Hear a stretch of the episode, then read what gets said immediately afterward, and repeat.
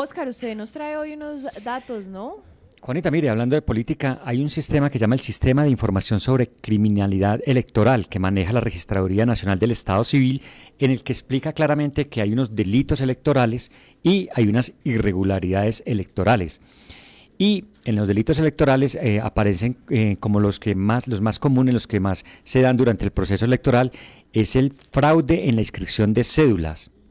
El, se le sigue la corrupción del sufragante, Después está el ocultamiento, retención y posesión ilícita de cédulas y el constreñimiento electoral. Y en el quinto puesto está el voto fraudulento. Y hay un ranking que eh, pone ahí por departamentos la Registraduría Nacional del Estado Civil correspondiente al 2020-2021 y de 32 departamentos más el Distrito Especial de Bogotá 33, Caldas aparece en el puesto 29. O sea que está bien su tasa en, en cuanto a delitos de criminalidad electoral con el 0.03%. Es muy bajita realmente y da como cierta tranquilidad, pero no, pero no que no se vaya a bajar la guardia.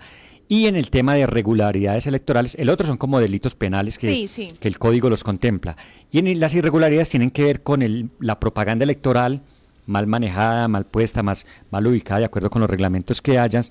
Eh, está el segundo lugar, la intervención en política de funcionarios públicos, la prohibición al régimen de inhabilidades e incompatibilidades y en Caldas el primer lugar con unas cifras al 2019 que tiene esta especie de observatorio de la Registraduría Nacional del Estado Civil, tiene que ver más, el primero que es la mayor irregularidad en Caldas, tiene que ver con la intervención en política de servidores públicos. Detectó 151 casos, eso hace cuatro años. Y el segundo lugar es para las irregularidades en la propaganda electoral con 107 eh, y incluye el conflicto de intereses con tres casos y el porte de armas con uno. Bueno, Oscar, esos datos preparándonos ya para las elecciones de este domingo. Y bueno, le agradecemos pues a usted todos estos datos electorales que tendremos también el próximo jueves.